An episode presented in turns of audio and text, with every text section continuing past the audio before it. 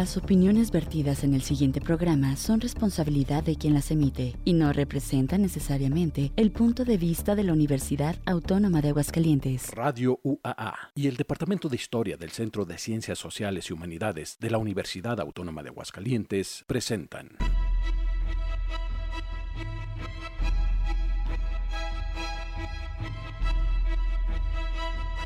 La terca memoria. Historias para contar.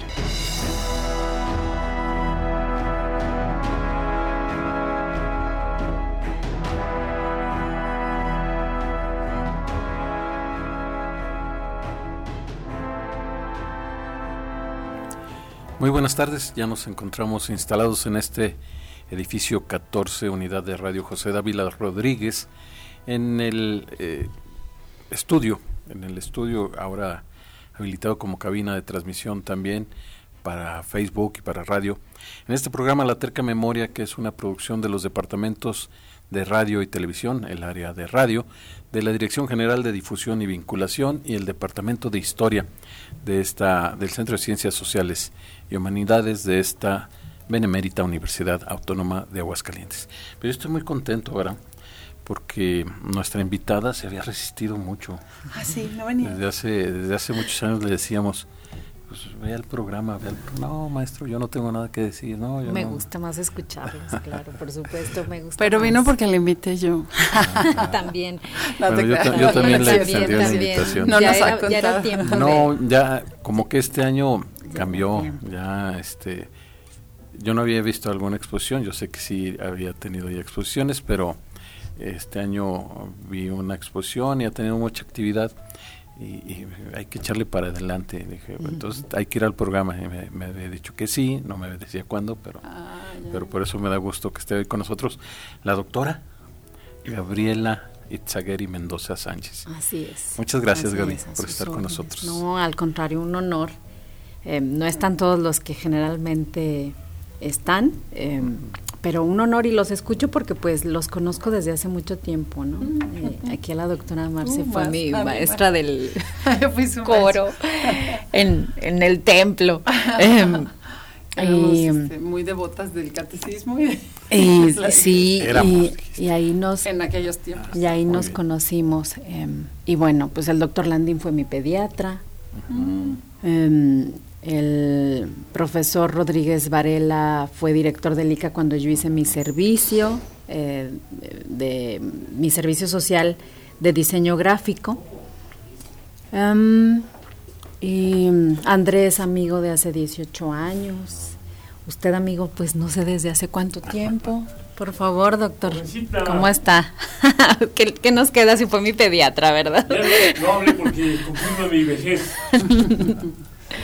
Entonces, muy honrada de estar con ustedes. No, al contrario, muchas gracias. Faltó que mencionaras a Carlos Reyes. Carlos Reyes, un aficionado a la fotografía y que sin duda yo creo que puede ser de interés, pues lo que hemos elaborado y un pues compañero universitario desde hace mucho tiempo, ¿no? Tampoco tengo precisa la fecha en la que lo conocí, pero claro, también este por tiempo. Maestro Víctor Mesa. Víctor Mesa también. Sí, amigo ahí de muchos años. Y bueno, una voz universitaria de tanto tiempo, ¿no? Doctor, no venga a hacer destrozos aquí, doctor. Si está eso así es para que precisamente no lo mueva. Sí, yo ya lo quise mover y ya me di cuenta que está pegado. perfectible. Bueno, aprovecho para, para agradecer además a, a Gaby, a en controles técnicos a Oswaldo Rodríguez y en el apoyo logístico a Víctor Mesa, que ya lo, lo saludamos también por acá.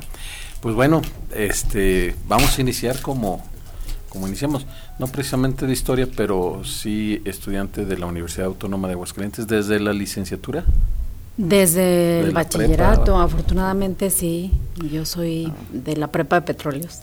Ah, muy bien. Sí, entonces desde ahí empezó mi relación con la autónoma, ¿no? Con ese deseo de, in- de entrar a esa prepa. Recuerdo que pues salían publicados los resultados, siguen saliendo en la prensa impresa, pero ahora ya también electrónica, ¿no? Y esa vez pues me levanté muy temprano a la hora que sabía que repartían los periódicos para ver si estaba yo ahí entre los seleccionados y si todavía conservo ese, ese diario. Entonces sí, desde entonces he sido alumna, luego la carrera de diseño gráfico aquí. Después sí me fui a la Universidad de las Artes, allá hice una segunda carrera. Luego hice mi ¿Qué maestría en arte contemporáneo, licenciada en artes visuales, que era en realidad este, Lo que querías. lo que quería, pero no había esa oferta cuando yo ya iba a entrar a la universidad, entonces elegí arquitectura y diseño gráfico, pero al día de, para inscribirme pues me decidí finalmente por diseño gráfico. No sé si hice bien, pero eso hice. Luego hice la licenciatura en artes visuales allá, la maestría en arte contemporáneo también allá y regresé al doctorado en estudios socioculturales. Muy bien, pues este la- las preguntas normalmente son por qué, por qué esas líneas de estudio, por qué, bueno, ya nos dijiste más o menos por qué diseño gráfico, lo que te interesaba era artes visuales. ¿En otro lugar no te llamó la atención ir a, a estudiar artes visuales? Mm, pues cuando estaba en edad de, de entrar a la universidad, conocía de la oferta en Guanajuato. Pero había una situación complicada para mi papá en ese momento en la familia, ¿no? Entonces, como que no me era, como que por ser solidaria un poco con la economía familiar, porque él tuvo un cáncer de estómago. Entonces, cuando yo estaba en la prepa, sobreviví a eso y era como muy complicado, pues decirle, ay papá, pues también págame una habitación allá y todo. Yo tenía 17 años y no me, no estaba acostumbrada, pues voy a tener que trabajar para estudiar. No fui tan aventada y quería pasar tiempo con él también, ¿no? claro. Teníamos una muy buena relación. Entonces eh, vi las posibilidades aquí. Una de mis tías, por parte de mi mamá, estaba en diseño gráfico y me era atractivo también. Mi papá quería que estudiara arquitectura más que diseño. Pues hice el examen y, y ese día él me trajo y me dijo, por favor, Gaby, inscríbete a arquitectura. Pero pues no le obedecí, ¿verdad? y luego ya se dio la oportunidad mucho tiempo después, 10 años después, que ya, pues ahí sí ya trabajaba, era independiente y demás. Y me dicen, "Ay, ya sabes que el Instituto Cultural va a abrir una licenciatura en artes visuales. Y yo, no, sí. Dije, bueno, pues vamos a ver qué se puede hacer, hasta dónde llego, pues ya trabajando y, y estudiando. Y pues llegamos, llegamos y seguimos ahí, eh, dichosamente estudiando. Qué bueno, y eh, la maestría, ¿dónde la hiciste? En arte contemporáneo, en la Universidad de las Artes también. Ahí sí fue como muy continuo. Cuando terminé la licenciatura surge la convocatoria para la maestría en arte contemporáneo.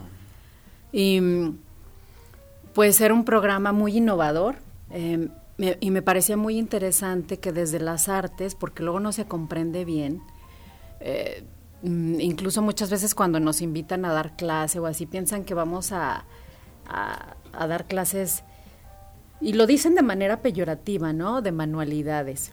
Entonces, eh, creo que hay un desconocimiento profundo de lo que se necesita conocer y hacer para poder, mm, pues, ejercer mm, una capacidad de expresión dentro de las artes, ¿no? Porque pues si se fueran por lo menos a la biografía de uno que otro de los artistas de vanguardia, conocidísimos y demás, pues verían que fue necesario un conocimiento sobre la física, sobre la química, sobre distintos procesos, el psicoanálisis les llamó la atención, en fin, cada quien tiene distintos intereses. Fue así pues que también se han ido dando como intereses muy profundos hacia lo que se hace en otras ciencias sociales. Porque para formarnos nosotros como artistas, pues bebemos completamente de la historia del arte. Yo tuve nueve semestres de, de historia del arte y bueno, tuve la fortuna de desde niña de, de poder leer eso pues en la biblioteca de mi papá, ¿no?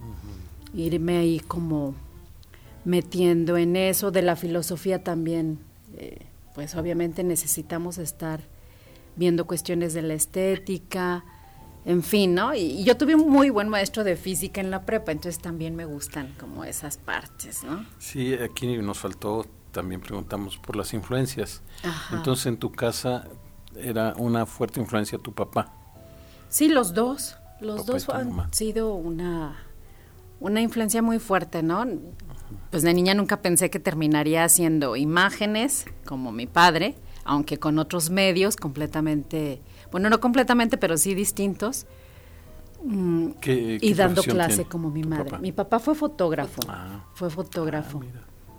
Él fue fotógrafo, yo no. Yo nada más hago fotografía como parte del proceso o documentación. Ahora entiendo que conoces la muy tesis. bien y cómo entiendes muy bien los procesos también de Ajá. la fotografía cuando era toda una técnica especializada, ¿no? Ahora ya hacemos una fotografía y la destrozamos y todo, pero aquello de, de- del cuarto oscuro, de los químicos, de los lavados, de revelado, la ampliación y todo esto, pues no cualquiera y tú lo entendías muy bien. Pues era mágico, porque sí, o sea, mis papás sí fueron, bueno, ya era una familia pequeña, ¿verdad? Los, mis primeros 10 años éramos nada más dos, entonces sí permitieron mm, que lo que había, pues lo pudiéramos utilizar. Los libros, mi papá me dejaba ver cómo revelaba las fotografías y para mí era mágico ver cómo en Iba cuestión de segundos aparecía la imagen y había que enjuagarla rapidísimo y fijarla. Y luego pues todo un proceso también de secado, entonces me parecía mágico. Y cuando llego acá al doctorado, pues sí me preguntaba por qué nadie había escrito acerca de esos procesos de la fotografía, acerca de todas estas fotografías que muchos de nosotros tenemos en los álbumes familiares y por qué había pasado. Y además yo creí que iba a serme como sencillo. Entonces, pues no fue tan sencillo, pero pues eso fue la elección de ese tema. ¿Hay alguna relación con, Al rato que con le el- pido permiso Ah. para hablar. con el estudio de Luna? De verdad estoy emocionada. Sí, ¿verdad? Ahora no, no, no. los deja eh, participar. Mm, fueron muy amigos.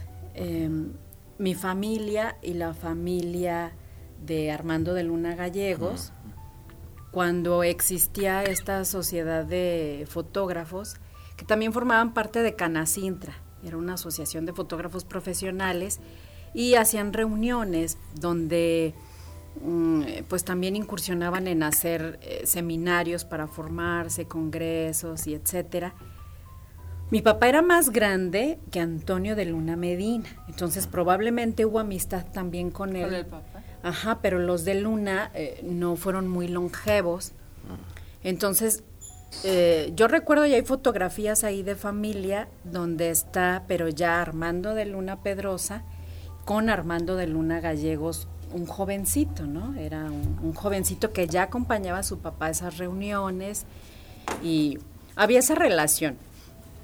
Em, después de la muerte de mi, de mi, de mi papá, yo dejé de tomarme fotografías de identificación por un rato, ¿no? Hasta que ya era así como obligatorio. Y recuerdo haberle preguntado a mi mamá, ¿y con quién voy? Y me recomendó a De Luna. Y ahí quedó.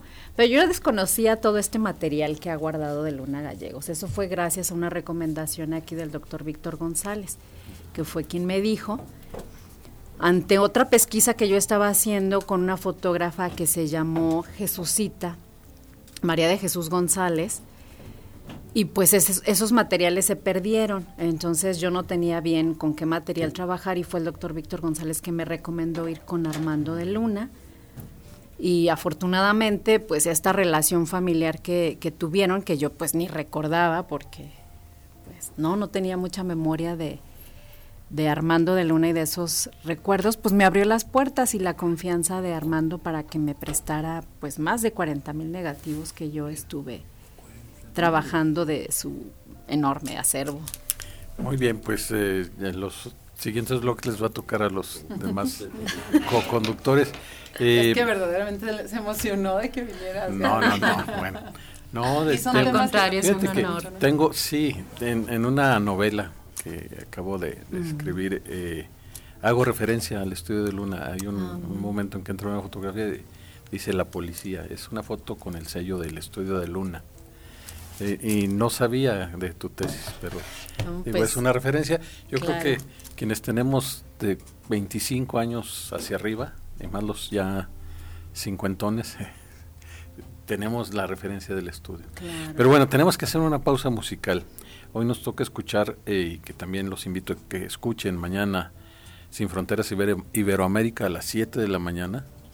A veces yo no lo escucho el sábado, pero lo escucho el domingo a las 11.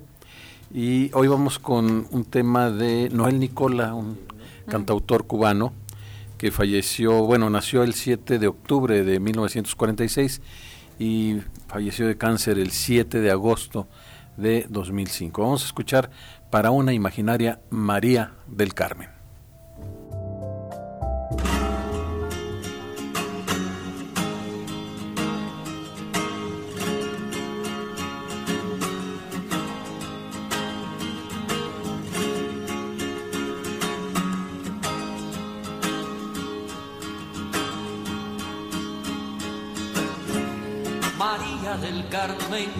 Debió haber nacido en vertientes aquí hace 20 años y pico.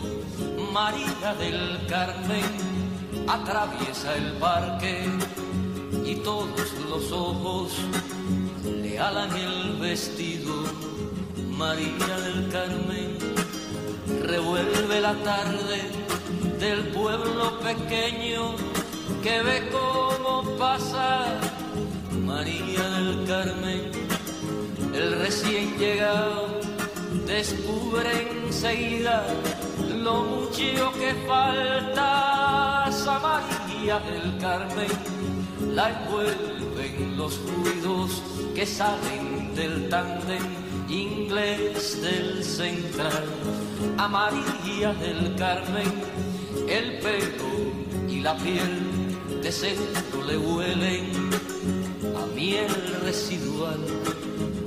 María del Carmen, tan limpia y tan libre, limpia de ser virgen, libre de prejuicios. María del Carmen, tu entrega es total, porque a ti los misterios te sacan de quicio.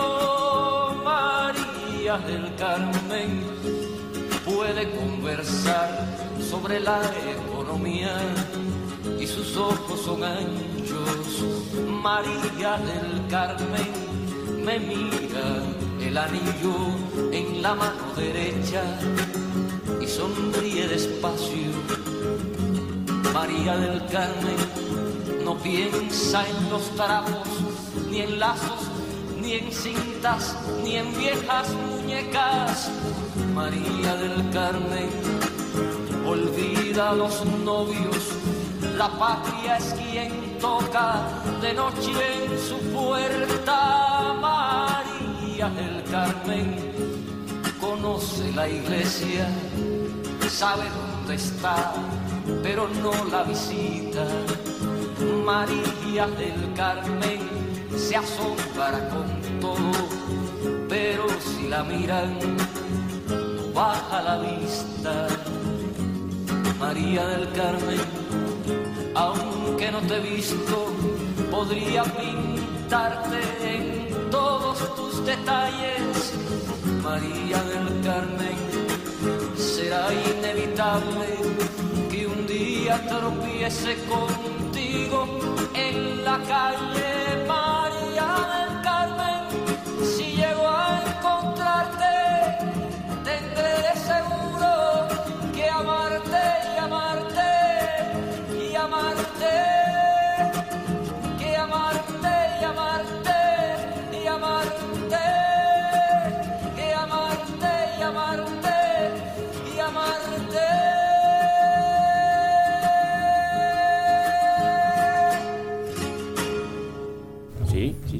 Ya, no es ahora como en el Facebook. Creo que eh, Osvaldo entendió que no, no llegabas, Carlos, pero ya está aquí Carlos Reyes. Buenas tenemos, tardes. Tenemos efemérides. Buenas noches. Permítanme. Este, ah, entonces en el siguiente bloque. Bueno, de, Conexión. De conectar mi interlugio, artilugio este, de memoria. Para quienes creían que todo era de memoria, siento decepcionarlos. Pero bueno, pues ya está con nosotros Carlos Reyes. También llegó el doctor Landín, sí lo vieron quienes están en Facebook. Por cierto, Saludos a, a, la señora Armida Alonso que está siguiéndonos por Facebook. Sí, Armida. Y a Luis Arturo Sosa. saludos. Luis Arturo Sosa Barrón. Que por cierto, tengo que comentarlo, me informaron ayer que este programa es el que tiene más vistas en Facebook. De todo Radio Universidad. ¿De Radio Universidad? Bueno, eso me dijo ayer una persona muy importante de esta de, de- de este departamento, Armida. bueno, el jefe de departamento. Ay, Pues muchas Sí. felicidades. Oye, Oye, bueno, este- yo sí, yo sí quiero. Ah, perdón. No, no. Sigo, no, sigo. no, y a- luego ya. A mí me, me parece que... Dame, este- dame chance nada más. Sí, sí, adelante, adelante. Yo sí le quiero contar a las personas que nos están escuchando, viendo y demás, que esta invitación a Gaby eh, es especial. Eh, ojalá y, como dice Mario, pues eh, hubiera venido antes muchas veces y ojalá y a partir de ahora quiera venir muchas más veces. Pero mm, resulta que la universidad tuvo su quinceava edición de los premios a las mejores tesis de posgrado en donde dan la te- la- el premio a la mejor tesis de maestría y de doctorado, como de seis áreas de la universidad.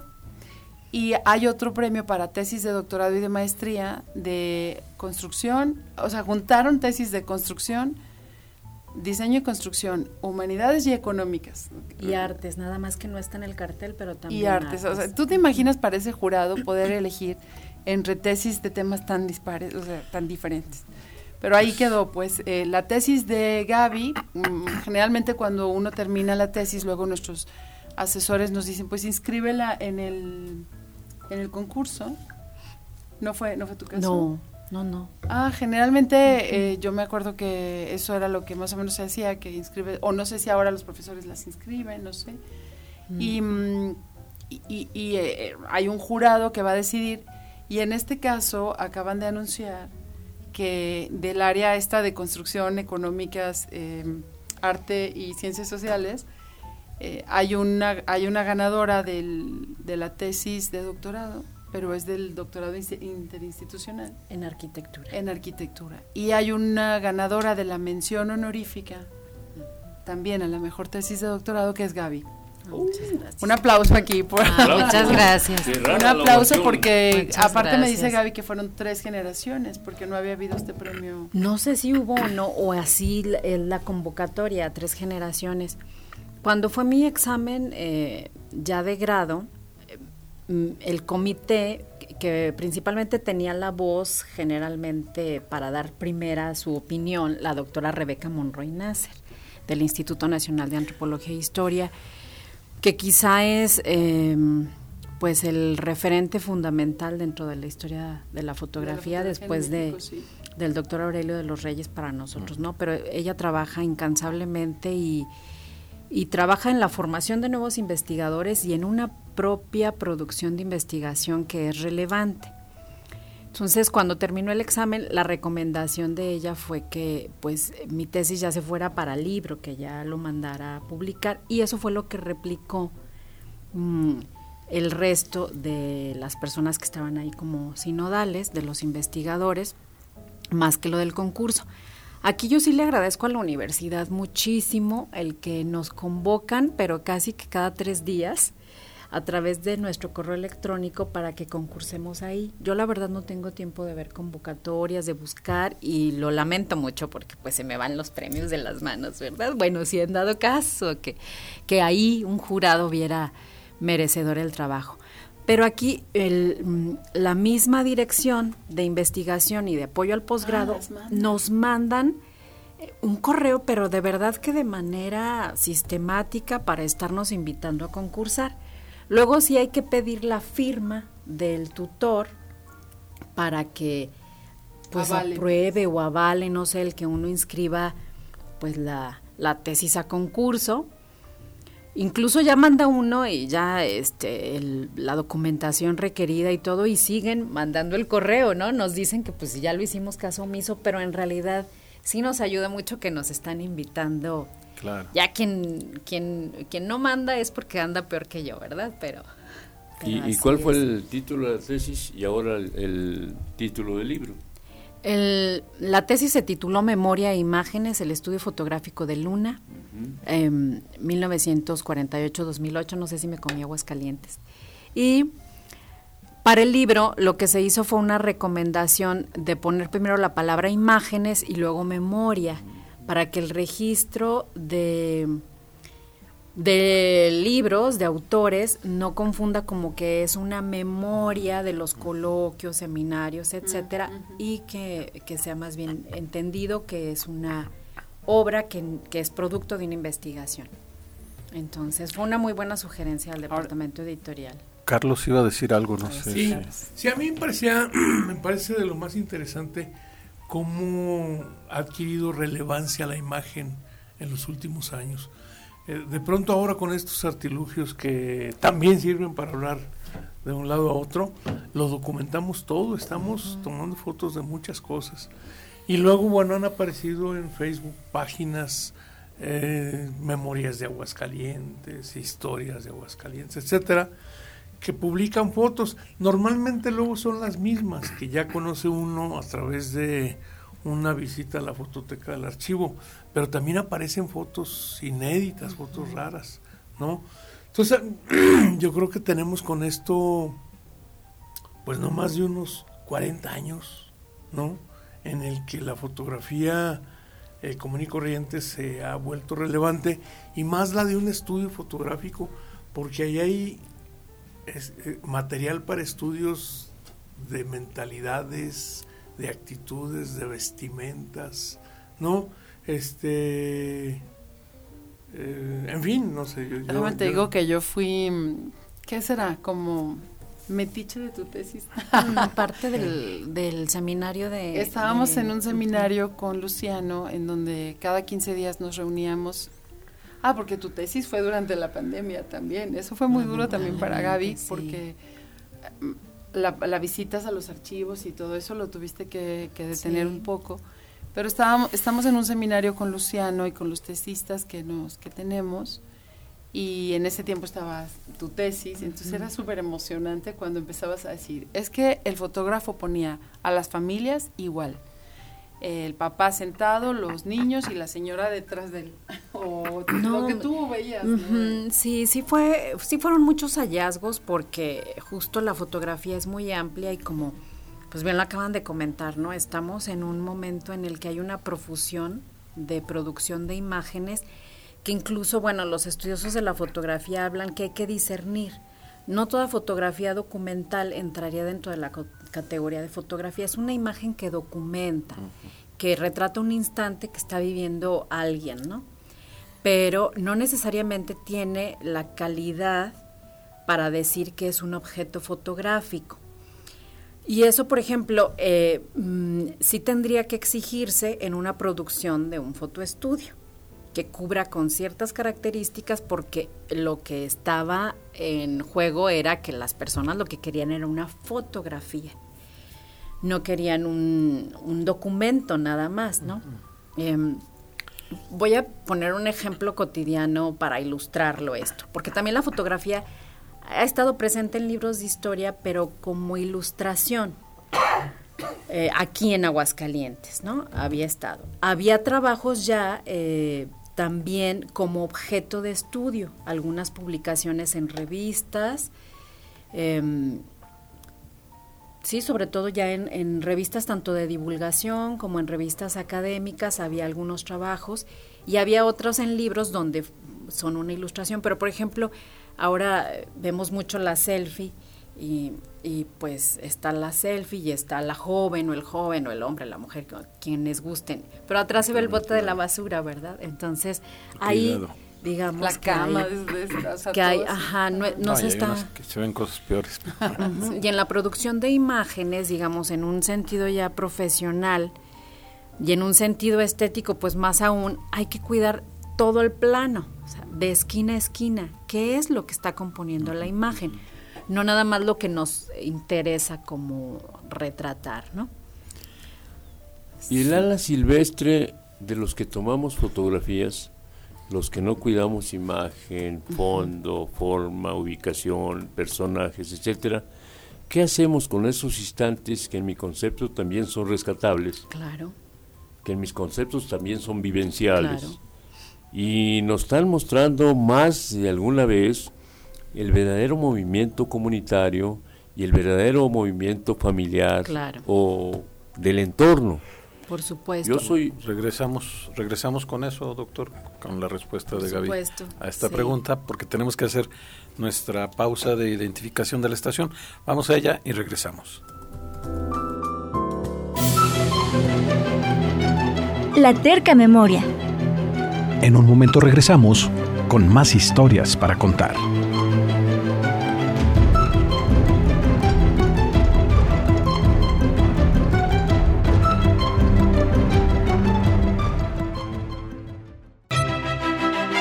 La terca memoria.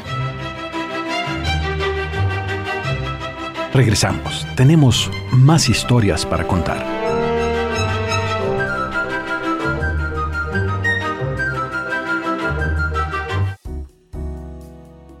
Regresamos, doctor.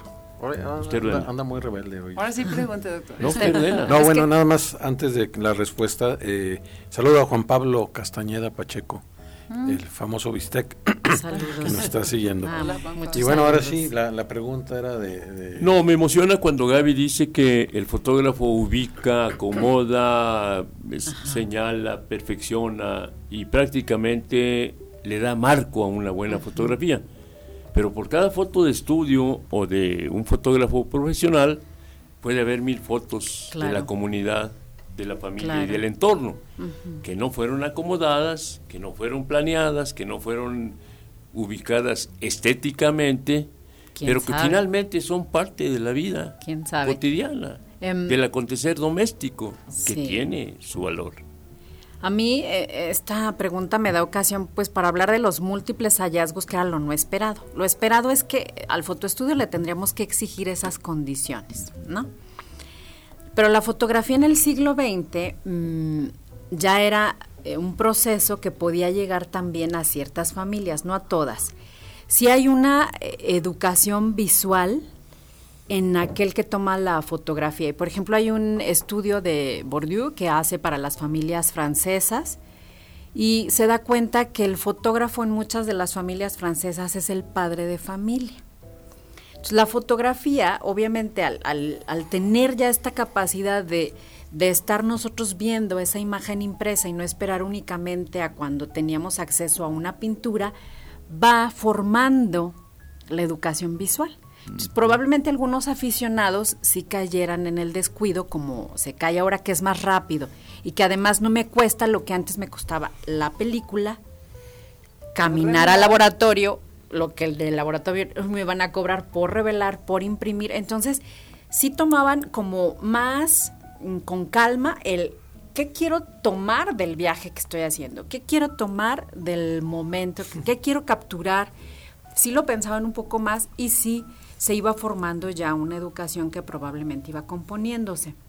Uno de los hallazgos muy interesantes que resultó fue que los hombres, los varones, eh, eh, bueno, sobre todo los hombres ya en edad adulta, fueron los menos retratados para este tipo de fotografías en donde la posición es más espontánea, etcétera, que los retratos oficiales de identificación, que esos no fueron materia de análisis de esta investigación.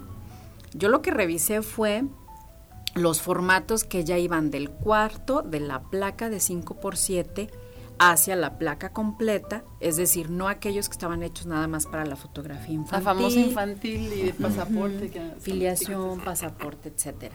Ahí sí había más retratos de hombres por esta necesidad de identificarse en la escuela, en el trabajo, etcétera. En ¿no? el ejército. Pero en esta fotografía más espontánea, o incluso con sus hijos, con de sus familia. eran menos, eran menos, o individuales, ¿no? Como de galán de cine, eh, fueron menos.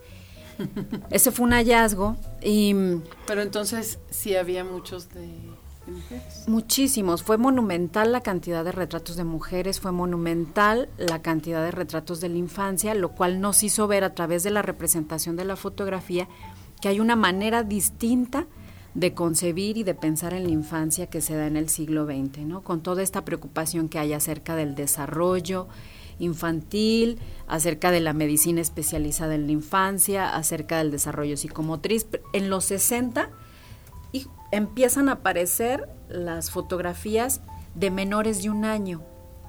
Ahí se da el boom de este tipo de... No quiere decir que antes no hubiera, pero en ese momento empieza. ¿Por qué? Porque le costaba también más trabajo al fotógrafo, ¿no? Y fue cuando empezaron a retratarlos acostaditos y todo, porque pues a muchos no los podían sentar, dejarlos solos, etcétera. Son esas Yo- fotos que eran seis fotografías este, y con Las caritas pestañas y los es boca urgen rojas. Pero yo que También. pienso que desde antes, los niños en la salea tienen mucho antes del 60. Ajá, sí, Sí. pero ahí en el boom de la fotografía se da porque empiezan a como a ver qué posibilidades tienen para lograr hacer una toma donde el niño no tenga que em, No lo tenga que estar la en mamá. una postura, ajá, porque generalmente pues sí se movían más y todo, estaban más en el grupo con la mamá, con las abuelas, etcétera.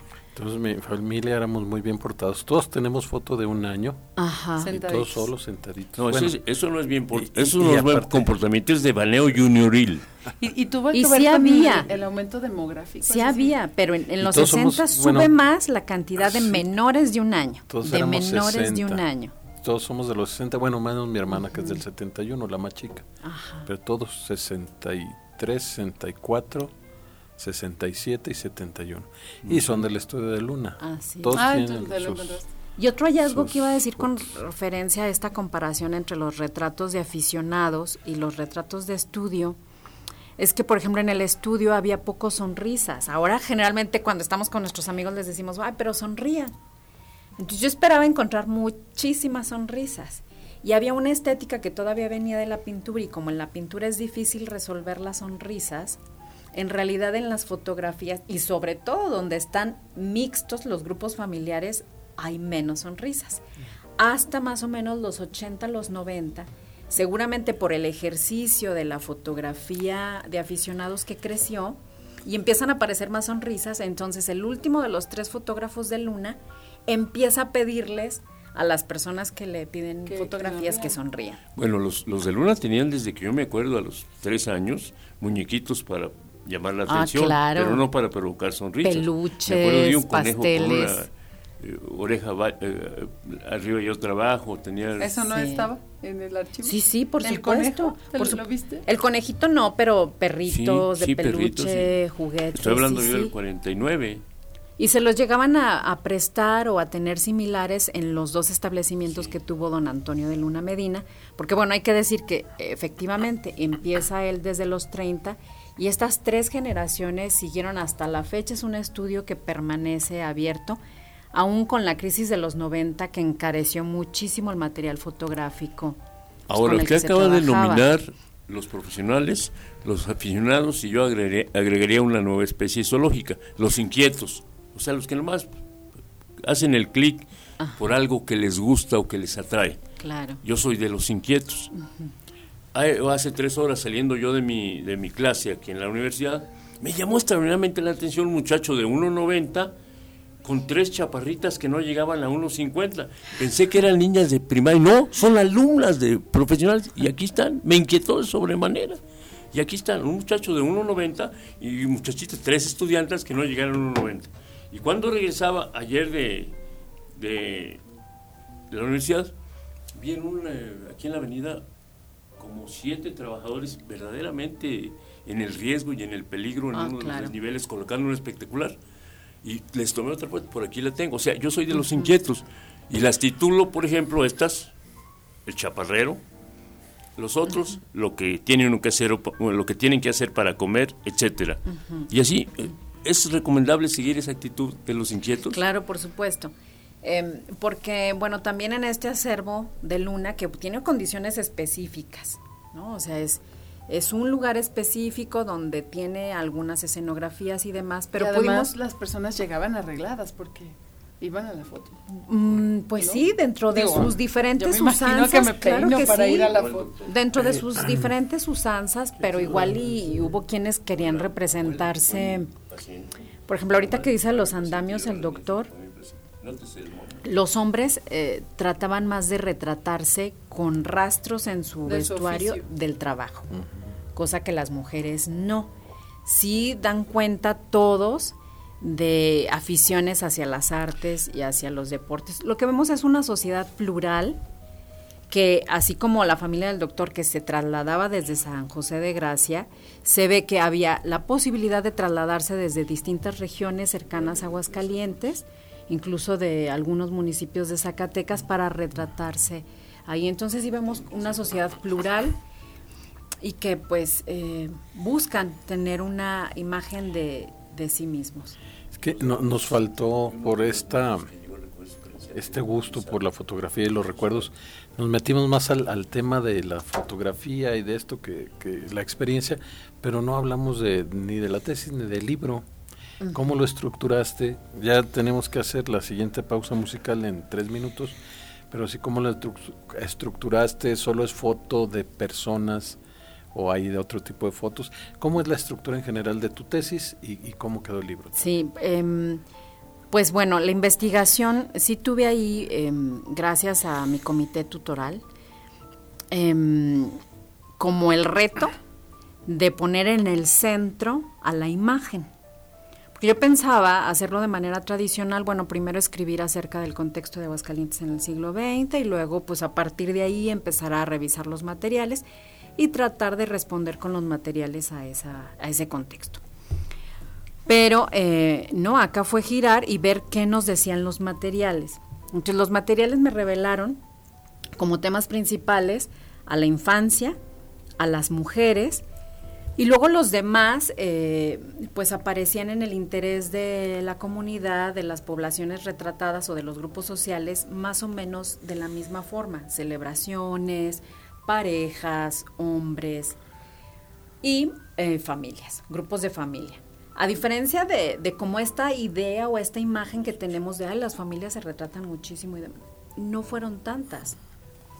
Pero creímos que con ese grupo y dedicarle un capítulo a ese podíamos englobar lo que yo había visto en los retratos de la infancia y en los retratos de mujeres. Curiosamente, ante la idea tradicional que se tiene, y bueno, lo digo respetuosamente aquí entre historiadores porque pues los historiadores son los que hacen el programa, ¿verdad? Pero ante la idea tradicional que se tiene de que la población en Aguascalientes es muy conservadora, lo que entenderíamos es que las mujeres han vivido durante todo el tiempo dentro de esa categoría muy conservadora, teniendo que cumplir pues con las funciones que estaban esperadas a ellas, que son principalmente la procreación. Si bien hay retratos que están donde ellas pues tienen que verse jóvenes, etcétera, hubo nada más dos negativos entre esos 49.394 que examiné, nada más dos de mujeres en gestación nada más. Si hubo la maternidad o, o el ser madrinas o el ser abuelas, eso sí. Ya pero con- el cuerpo los en niños, pero gestación, no ajá, y aparecen esos dos negativos hasta la década de los 90. Entonces ese es un cambio importante. Ahora también la cuestión de la fotografía de familia y gracias a, a los estudios que aquí se han hecho, que, que el historiador que ha trabajado las cuestiones de familia desde el punto de vista demográfico es el doctor Víctor González. Gracias a ese libro que él tiene que se llama Historia de Familia en Aguascalientes, yo pude contextualizar lo que estaba viendo con las mujeres y lo que estaba viendo con los grupos familiares, porque sí se ven los cambios demográficos.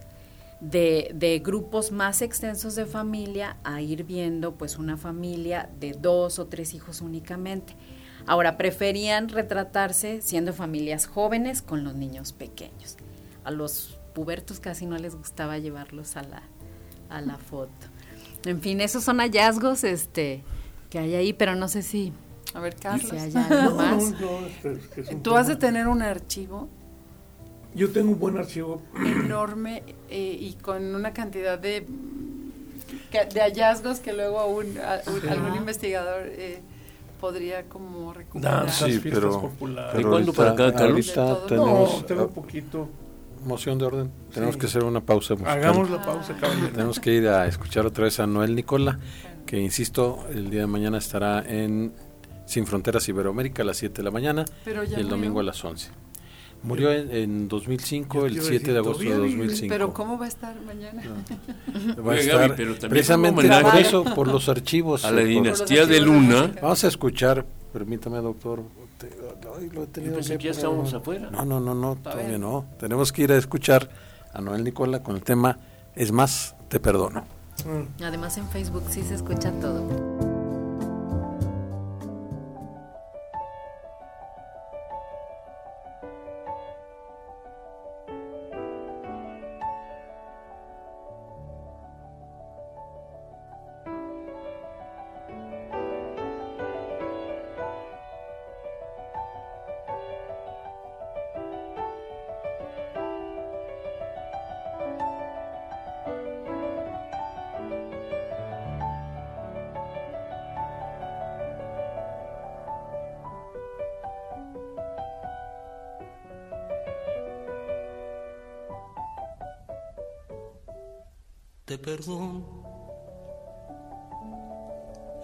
Montón de palabras que ha soplado en mi oído. Desde que te conozco, te perdono tus fotos y tus gatos, tus comidas afuera, cervezas y cigarros. Es más, te perdono andar como tú andas, tus zapatos de nube, tus dientes y tu pelo. Te perdono los cientos de razones, los miles de problemas, en fin, te perdono no amarme. Lo que no te perdono es haberme besado con tanta alevosía. Tengo testigos. Un perro, la madrugada, el frío. Y eso sí, que no te lo perdono, pues sí te lo perdono, seguro que lo olvido.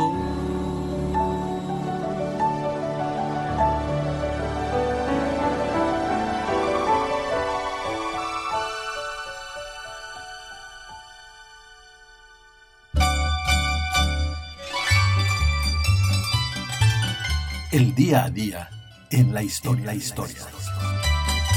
Con el cronista Carlos Reyes Agüe. Gracias, Mario. Muchas gracias por esta cortinilla. Voy a una del Ojalá 6 que de sí sea octubre. cortinilla. Cortinilla, sí. 6 Ah. de octubre de 1945.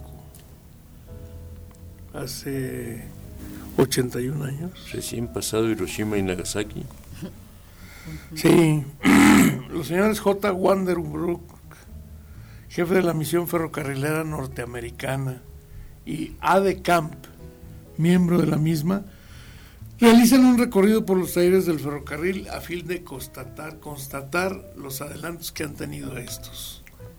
Los visitantes, ahí va textual, hicieron anotaciones y observaciones que más tarde se utilizarán en la futura ampliación de los talleres y en la modernización de los métodos de trabajo. Hasta ahí el textual.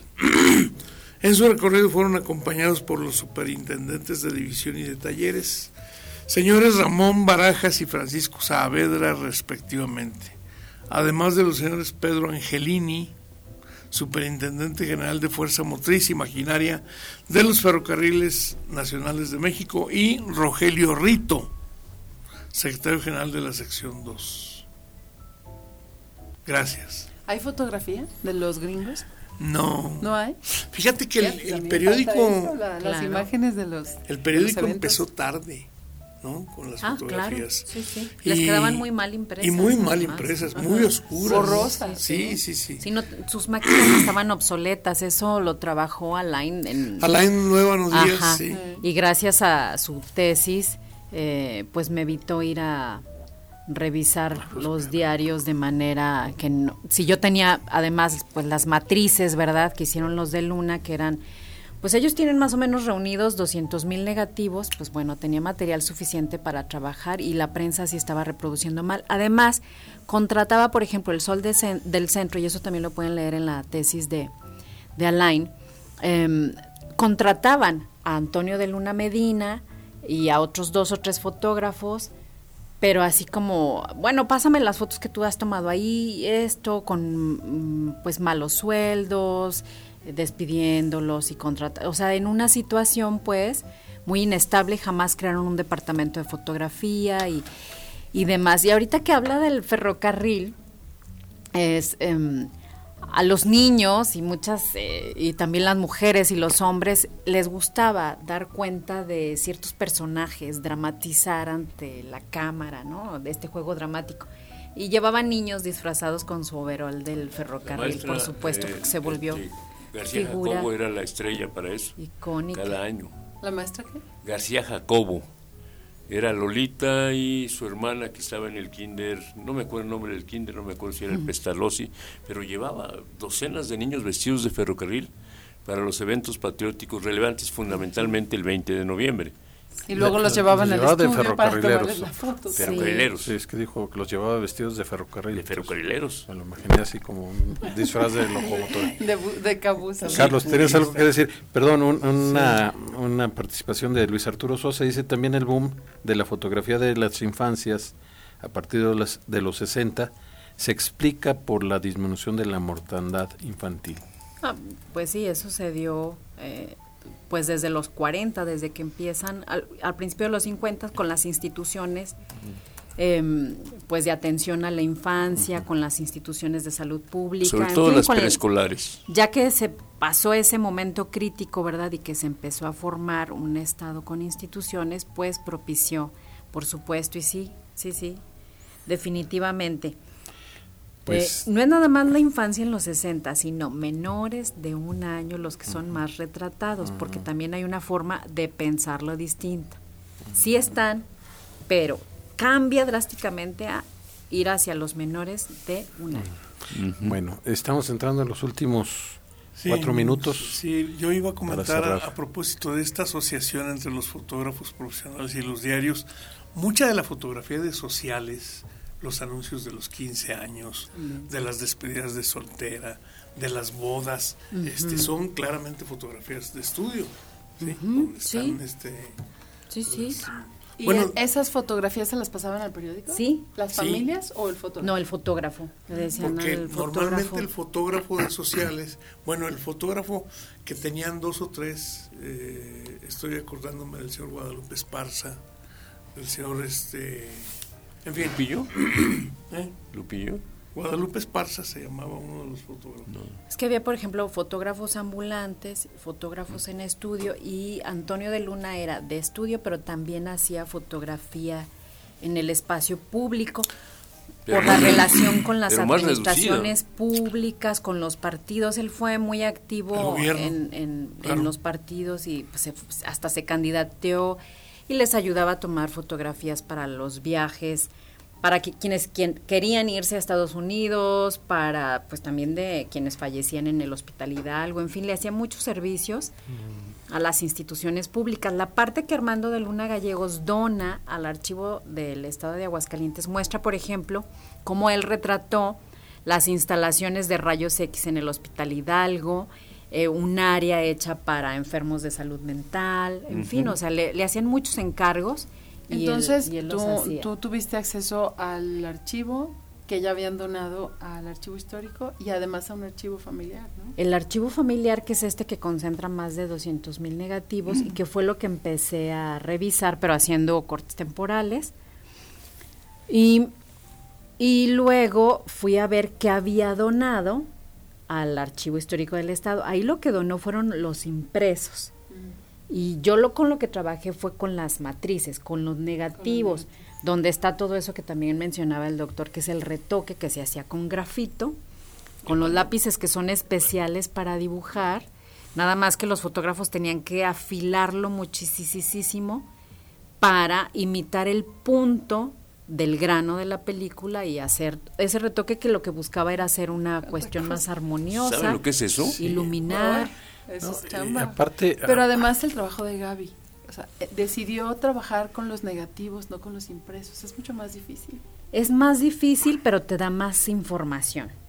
Te da muchísima más información. Y por ejemplo, otro hallazgo y, que me parece relevante es que le costó trabajo a la sociedad querer un retrato en película de color directo. Ah, sí. Siguieron prefiriendo el blanco y negro pintado al óleo Mira qué que interesante.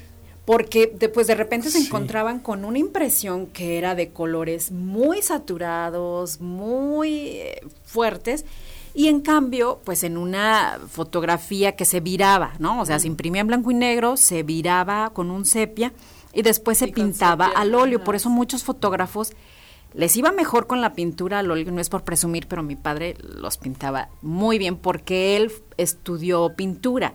Él copiaba a Caravaggio y le quedaba muy, muy bien. Entonces, ahí uno podía decir, bueno, póngale al niño los ojos verdes, ¿no? Entonces, como que esas trampas y esos truquitos también a la gente le eh, gustaban. eh, se Pero además se seguía apareciendo el niño. Se seguía apareciendo. quedan El unos niño de esa familia. Esa es mi, mi admiración. Sí, y hay, hay que decir que se hacían pruebas. Y las pruebas eran a Sí. través de los negativos, que eran negra- negativos de gran formato.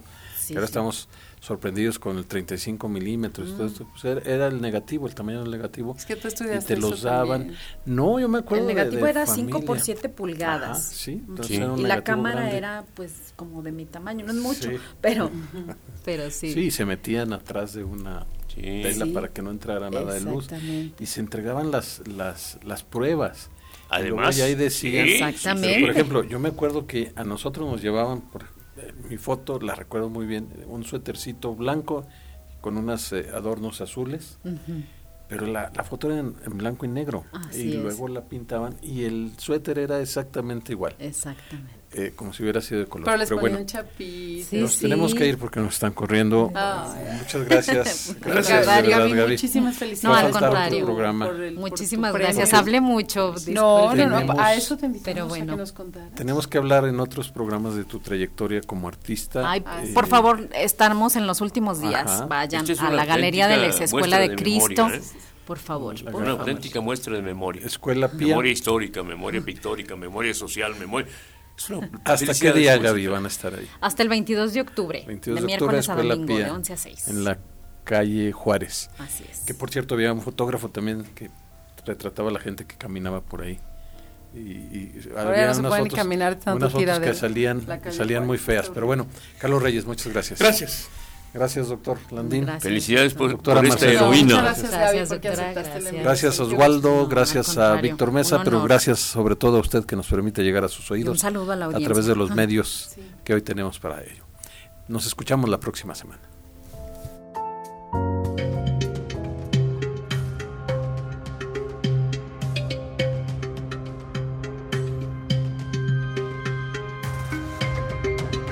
Radio UAA y el Departamento de Historia del Centro de Ciencias Sociales y Humanidades de la Universidad Autónoma de Aguascalientes presentaron